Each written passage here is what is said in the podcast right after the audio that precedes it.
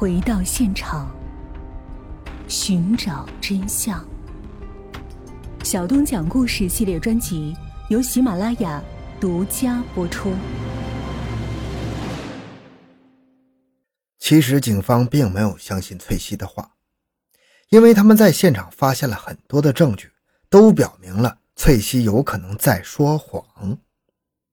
第一个疑点就是警方在达斯汀身上发现的九处枪伤，其中三枪命中了头部。在对两把手枪进行检查后，发现崔西当时一共就开了九枪，可以说是枪枪命中。但这中间有一个问题呀，那就是翠西是高度近视，离开了眼镜根本无法看清楚东西。事发的时候不仅情况紧急，而且他还没戴眼镜，居然能把子弹全部射到达斯汀的身体。受过专业训练的人在这种情况下也很难完成。一个高度近视的女性居然能完成这些，这就很值得怀疑。第二个疑点就是在经过尸检后发现，达斯汀头部的三枪是近距离从后脑下方射入的，但是根据现场情况复原来看，子弹射入的角度和二人当时所处敌对的位置极为矛盾，更像是倒地后被人从身后补枪造成的。最后一点就是崔西口供前后矛盾，起初说是两个人闯入，还分别描述了两个人的样貌。再次询问时，居然说第二个人头上戴着滑雪头盔，看不清真实的样貌。但是在警方勘察现场之后，却只发现了达斯汀的痕迹，根本没有发现崔西口中的第二个人留下的任何线索。那么这个人到底是如何进入和离开现场的呢？又或者他根本就从来没存在过？这是翠西为了干扰警方的视线而抛出的烟雾弹。那如果是这样的话，他又想隐瞒什么呢？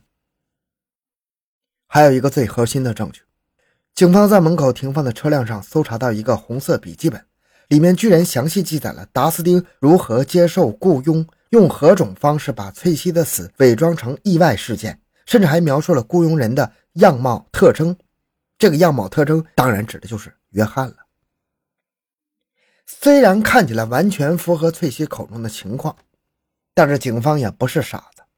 所有的证据如此巧合的叠加在一起，只能说明一个问题，那就是有人想要欲盖弥彰、祸水东引。只不过笔记本这个事情被当时的警方隐瞒下来，没有对外公布。在随后的调查中，警方很快排除了前夫约翰的嫌疑。案发那天，他正在国外。根本没有作案时间。至于雇佣达斯汀的事情，也被证实是虚假的。两个人从社会关系和联系方式上没有任何的交集，完全是不相干的陌生人。现任丈夫麦克事发时也出差在外，同样也排除了嫌疑。案件调查到这里，基本就走进了死胡同了。第一个闯入者死了，第二个闯入者是否真的存在，不得知晓。前夫和现任丈夫。没有作案时间，无奈之下，警方只能将案件暂时搁置起来。但是翠西似乎不想让这个事情平静下来，在警方迟迟没有给案件下结论期间，她主动联系了众多媒体，通过媒体将事情的经过展现在了公众面前。在经过添油加醋的描述之后，她成为了一个为了保护孩子而奋不顾身的英雄母亲，不仅得到了别人的赞扬。顺利得到了孩子的伯特的抚养权，也给警方带来了极大的压力。一时间，公众对于警方办案的效率提出了极大的质疑，并且认为警方在有意偏袒歹徒，而没有抓到嫌犯的警方面对这种情况也只能保持沉默。随着事情的逐渐冷却，麦克和翠西的婚姻出现了问题，原因依旧是那样：翠西风流成性。历史又在重演，麦克也和约翰一样戴上了绿帽子。麦克和翠西也发生了激烈的争吵。这次翠西的套路不同以往，她不仅将家中的家具砸得粉碎，还在墙壁上用脚踢了很多的洞来威胁麦克。更为夸张的是，他还将安眠药放在了饭菜中。饭后，麦克很快晕倒了，醒来后发现被困在椅子上，而翠西手中拿着塑料袋，正在他头上比划着。这可把麦克吓坏了，不断的哀求他才被放开。在后来很长的一段时间里，麦克不得不经常向警方求助啊。他最后终于忍受不了翠西的这种行为，两千零四年正式提出了离婚。随后自然是分家产，争夺孩子的抚养权。让人惊奇的是，翠西再次旗开得胜，不仅分得大量财产，孩子的抚养权也被他夺了下来。离婚后的翠西带着两任前夫的三个孩子搬到了内布拉斯加州，有很多的美国富豪都住在这个州。或许是翠西想要开始新的生活，或许是她不想让人知道她不堪的过去。这次她将名字改成了索菲亚。凭借着两任前夫留下的财产，索菲亚很快就打进了当地的富豪圈，并成为了当时红极一时的圈内富婆。就在她准备开始寻找新的人生目标时，麦克却再次闯入了她的生活。为了能够时常的探望孩子，麦克也把家搬到了内布拉斯加州。这个举动打乱了索菲亚的计划，她刚刚树立起来的多金、貌美、年轻、丧偶的人设。很容易被人知晓，于是他将一张达斯丁死亡时的照片交给了警方，说麦克将这张照片放在了他的车上，目的是想要通过这个事情恐吓他，他希望通过这个事情赶走麦克。虽然警方没有相信他的胡说八道，但是麦克却彻底的伤了心，将争夺抚养权的事项委托给了律师，随后不久就一人返回了澳大利亚。二零一一年。就在索菲亚憧憬着美好未来的时候，负责着一直调查这个案件的警察有了惊人的发现。在一次偶然走访索菲亚闺蜜的过程中，掌握了一条重要的线索。闺蜜在谈话中无意间透露一个消息，她说：“警方明明掌握了达斯丁受人雇佣谋杀索菲亚的证据，却迟迟不给案件结案，这是警方的重大失职！”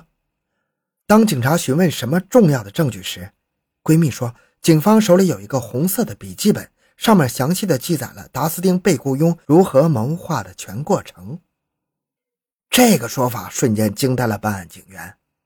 要知道，这个线索从案发到现在已经过去了快十年的时间了，警方从来没有对外界任何人提起过，包括索菲亚，因为这个红本本是达斯汀的。当时是在达斯汀的车上的，索菲亚都不应该知道，闺蜜又是如何知道的呢？在警员的讯问下，闺蜜说，在一次聊天中，索菲亚抱怨警方办事不力，明明手中有一个红色的笔记本能给达斯汀定罪，但是从来都不提起，她都快被气死了。这个发现让警方坚信达斯汀不是真正的凶手。极有可能是在索菲亚的陷害下成为了一个替罪羊，目的就是为了争夺孩子的抚养权，顺便陷害前夫。二零一一年，警方正式逮捕了已经四十五岁的翠西，并以一级谋杀的罪名向法院提起了诉讼。在庭审过程中，检方出示了新的证据。首先是法医在二次尸检中发现了达斯汀头发内部有火药溅射残留，这说明子弹射入的距离十分的近。如果按照翠西正当防卫的说法来看，这三枪近乎是以处决的方式完成的，明显是超过了正当防卫的必要限度。